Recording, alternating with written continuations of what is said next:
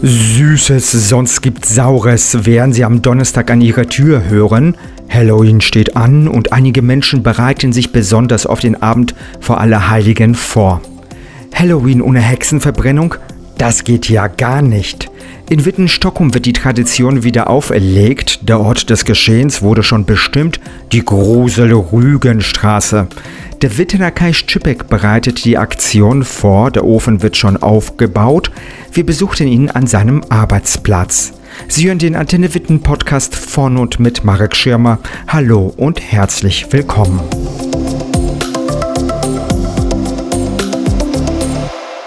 Herr Stüppeck, was sehen wir denn ganz genau? Was, was ist denn das hier?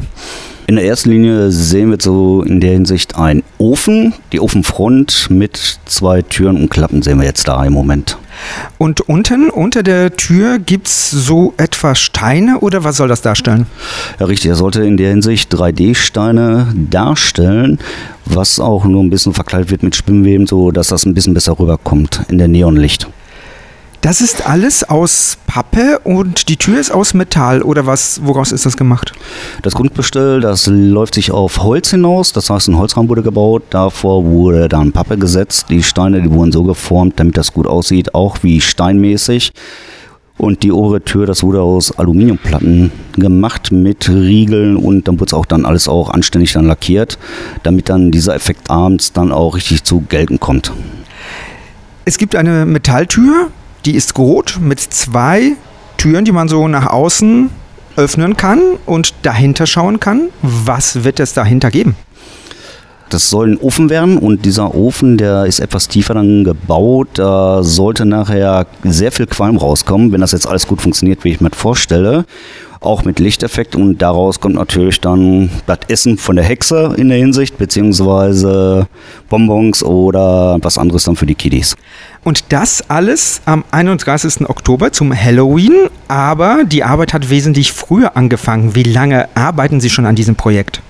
Halloween in der Hinsicht, wenn ich jetzt mal zurückdenke, fängt bei mir schon im Kopf an vor drei Monaten. Das heißt also, man muss überlegen, was man tut, wie die Planung ist, was hat man vor, verschiedene Sachen, woher kriege ich das, was kann ich machen. Das Wichtigste ist natürlich das Thema. Das Thema, das wird eigentlich schon, kann man sagen, waren Halloween einen Tag später schon wieder festgesetzt und das Thema für nächstes Jahr weiß ich jetzt schon. Für wen machen Sie denn das eigentlich? Wer ist denn die Zielgruppe? Zielgruppe in der ersten Linie sind die Kiddies, da ich selber auch einen Sohn habe und schon immer schon Halloween gut gefunden habe. Da habe ich mir einfach mal gedacht, so vor ein paar Jahren fängst du mal klein an. Da ging er auch erst ein Kürbis dahin, dann eine Lampe und dann, seit ich jetzt in Stockholm wohne, ist jetzt mittlerweile das fünfte Jahr, wurde es immer größer und größer, wurde mir immer, man weiß gar nicht mehr wohin damit. Eigentlich bräuchte ich sozusagen schon den Garten von meiner Nachbarin dazu, weil es größer wird. Und hauptsächlich die Kiddies, die sollen sich daran erfreuen. Im letzten Jahr war das ein großes Spinnennetz. Da war, glaube ich, eine Spinne und ähm, da sind Leute gekommen, haben Fotos gemacht. Also letztes Jahr, wie gesagt, da war das Spinnennetz über die Straße gespannt. Das wird dieses Jahr auch wieder da sein, damit man schon vom Weiten sieht, was abläuft. Da hatten wir letztes Jahr eine Guillotine, die wurde auch selber gebaut. Da wurden Köpfe, sind da gerollt. Es kommt immer wieder gut an. Aber Sie machen das ja nicht nur zum Halloween, Sie machen das auch zum Beispiel zu Weihnachten. Da steht ein großer Weihnachtsmann vor dem Haus. Das Weihnachtsdeko ist natürlich auch immer da, aber da ist nicht so viel, wie ich mir für Halloween immer einfallen lasse, weil Halloween steht bei mir immer an der ersten Stelle. Kiddies wollen mal Hexen sein oder irgendwas anderes, äh, erschrecken sein und das ist für mich in der ersten Linie, was für mich stattfindet. Müssen Sie das dann auch den ganzen Tag beaufsichtigen? Ist das dann nicht nur die Arbeit davor, sondern auch die Arbeit währenddessen?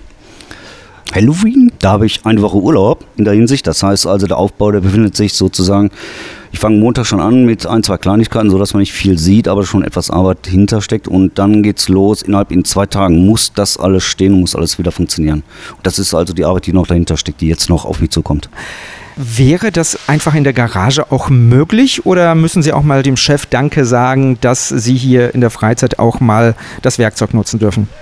In der Garage wäre es auch möglich, aber ich sag mal, das Handicap, was ich hier habe, das Werkzeug ist da, es ist zur Verfügung, habe ich das gestellt bekommen äh, von meinem Chef. Da danke ich auch recht herzlich. Da müsste man andere Komponenten dann haben in der Garage und das alles zu haben, das wird dann echt teuer, weil der Tag, der kostet schon eh ganz schön Geld. Gut, dass Sie das ansprechen. Das kostet Geld. Was haben Sie bis jetzt in Halloween investiert? Hm, das, um genau zu sagen, würde ich eigentlich nicht gerade sagen, aber ich sag mal, da sind schon zwei Nullen und äh, ich sag mal so, eine Vier steht auf jeden Fall davor. Wow, wow, wow, wow. Und die Kinder, die vor ihr Haus in Wittenstock ziehen werden, um sich das anzugucken mit ihren Eltern, was erwartet die da? Also erwarten in der Hinsicht, nur in der Hinsicht, dass die Kiddies da sind, dass sie Spaß daran haben. Vielleicht haben die auch Angst, das hat man schon letztes Jahr gesehen wo mein Sohn auch mit dabei ist, dann auch wieder, wie dieses Jahr auch. Da ist er auch hinterm Gebüsch hergekommen, die sind abgehauen. Das war einfach göttlich zu sehen, wie es da funktioniert bei uns in der Straße. Wie gesagt, letztes Jahr wurde auch gesagt, das ist die Grusel-Rügenstraße, weil mein Nachbar gegenüber, der hat auch einen schönen Aufbau gemacht und es funktioniert einwandfrei bei uns. Wäre das vielleicht mal so eine Idee für Witten, Wettbewerb? Wer hat den schöneren Aufbau in Witten für Halloween? Ja, das wäre auch mal eine Maßnahme, aber wer sich daran beteiligen will, der muss auch daran kreativ wirklich sein sein und das kostet auch etwas Geld. Ne? Herr Stübeck, wann geht es denn eigentlich los am Halloween? Ja, meistens so die Uhrzeit, ab 17 Uhr geht es manchmal schon mal los, aber das ist auch nur vereinzelt. Ab 18 Uhr geht es richtig zur Sache. Bis 20 Uhr, 21 Uhr, dann lässt es langsam nach. Da sind die Kiddies auch meistens schon wieder zu Hause, weil dann wird es auch wahrscheinlich kalt werden. Ich hoffe, dass wir dieses Jahr auch wieder gutes Wetter haben. Letztes Jahr hatten wir so ein bisschen schlechteres Wetter dadurch, weil es etwas kühl war. Aber ich hoffe, dass es dieses Jahr auch wieder super wird. Und was sagen die Nachbarn dazu? Also die Resonanz von den ganzen Nachbarn, muss man sagen, die sind nur begeistert, so was ich mache. Die sagen so ein bisschen, okay, hm, bisschen verrückt ist er, aber das kennen sie ja mittlerweile schon bei mir, weil das ist, wie gesagt, das ist der fünfte Mal Halloween, da wo ich das mache. Und die finden das so ganz gut.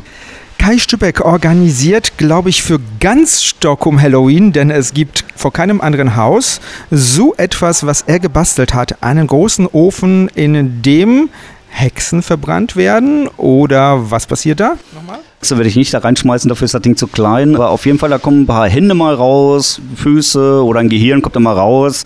Äh, ganz lustig, beziehungsweise Popcorn-Tüten für die Kiddies oder auch Augen, die sie nachher essen können dann. Es ist eine gewisse Anzahl an Materialien nur da für die Kiddies. Das heißt, wenn zu Ende ist, ist zu Ende. Leider Gottes, mehr gibt es da nicht. Wären Spenden willkommen vorher?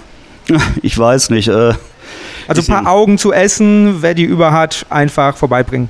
Ja, zum Beispiel. Oder Arme, die anzuknabbern sind. Die kann ich auch noch mit reinschmeißen. Das wird wunderbar werden. Grill ich auch mal vor.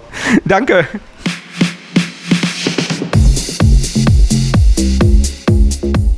Und es war schon wieder eine Podcast-Episode der Antenne Witten. Folgen Sie uns in den sozialen Netzwerken auf Twitter, Facebook und natürlich auch auf YouTube und erfahren Sie, wenn es was Neues von Antenne Witten gibt.